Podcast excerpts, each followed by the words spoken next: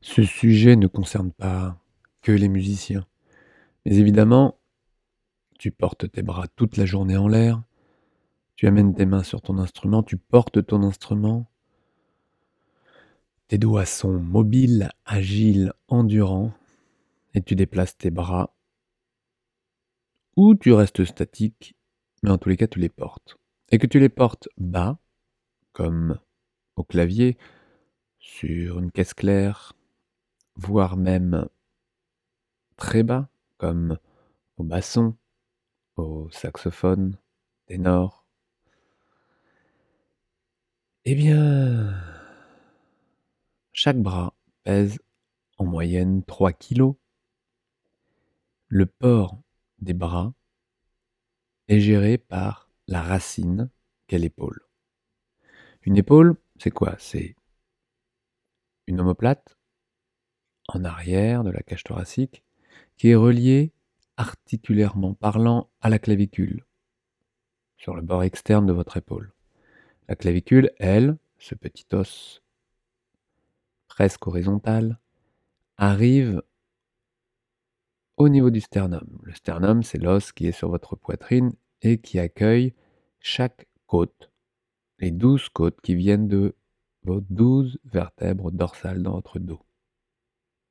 Donc cette omoplate a tout un trajet articulaire très particulier et est relativement libre de mobilité et doit rester libre de mobilité pour pouvoir justement amener votre main n'importe où. Si vous mettez votre main dans le dos, entre vos omoplates, il faut justement que cette omoplate soit hyper mobile et devienne saillante pour que votre main arrive dans votre dos. Et vous pouvez toucher votre omoplate en mettant votre main dans le dos, vous allez voir qu'elle est très saillante. En tout cas, l'omoplate du côté de la main que vous mettez dans le dos. Si vous n'arrivez pas à toucher l'angle inférieur qui décolle, c'est que justement, cette omoplate ne décolle pas assez pour amener votre main dans le dos. J'espère que cela est clair pour toi. Et si vous amenez votre main non pas dans le dos, mais sur votre instrument, ou si vous portez votre instrument, eh bien, là, au contraire, l'omoplate doit être bien stabilisée contre la coche thoracique pour pouvoir assumer le port des 3 kg de bras dans l'espace, devant toi, haut ou bas, peu importe, en mouvement ou en statique. Sachant que tes doigts, eux, doivent rester libres. Donc le challenge est là, pouvoir porter ses bras longtemps, de manière relativement statique, dans l'espace. Tu portes un instrument qui peut être lourd, mais souvent négligeable, à part évidemment les gros accordéons, mais souvent négligeable par rapport à vos 6 kg de bras en moyenne à porter pendant une heure de jeu si vous jouez une heure. D'où les pauses, d'où l'intérêt d'avoir une clarté de ce qu'il se passe dans votre dos, de cette région que vous ne voyez pas, toute cette musculature qui se trouve entre vos omoplates. Et c'est une région, un point qui est très fréquemment cité comme tendu, voire douloureux.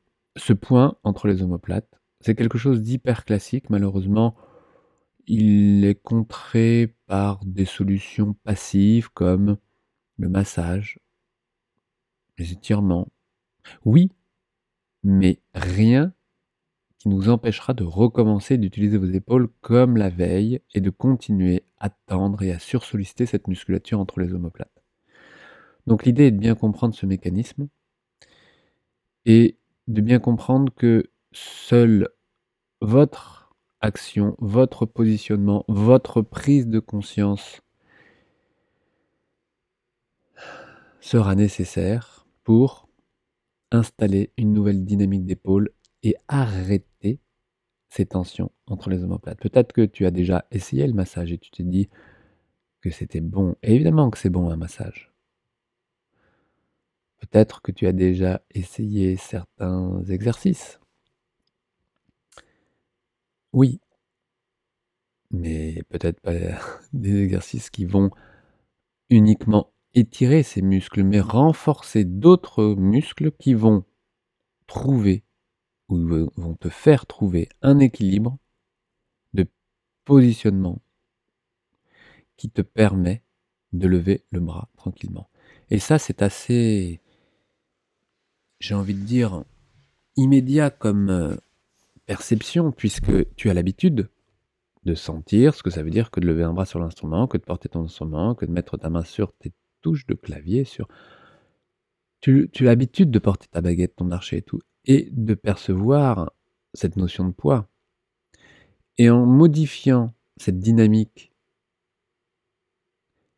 tu vas être très clair dans la perception du changement. Un allègement du poids du bras, qui va à l'encontre de toutes ces idées reçues sur le poids du bras. Le poids du bras qui doit donner et qui peut donner une sonorité, un toucher, une percussion. Un poids du bras non géré par la racine est un poids fatigant pour la racine. Et pire, pour la main, la main qui compense et qui va insidieusement se fatiguer, se désorganiser. Et au pire, eh bien, vous ne sentirez rien. Et votre main compensera avec ruse, parce que ton cerveau est rusé pour arriver à la sonorité. Alors évidemment, ce sont des sujets très très communs, j'en ai déjà parlé à plein de reprises, et là je euh, te propose d'expérimenter des techniques qui vont te permettre justement de saisir une nouvelle dynamique tout en étirant et en renforçant la musculature nécessaire.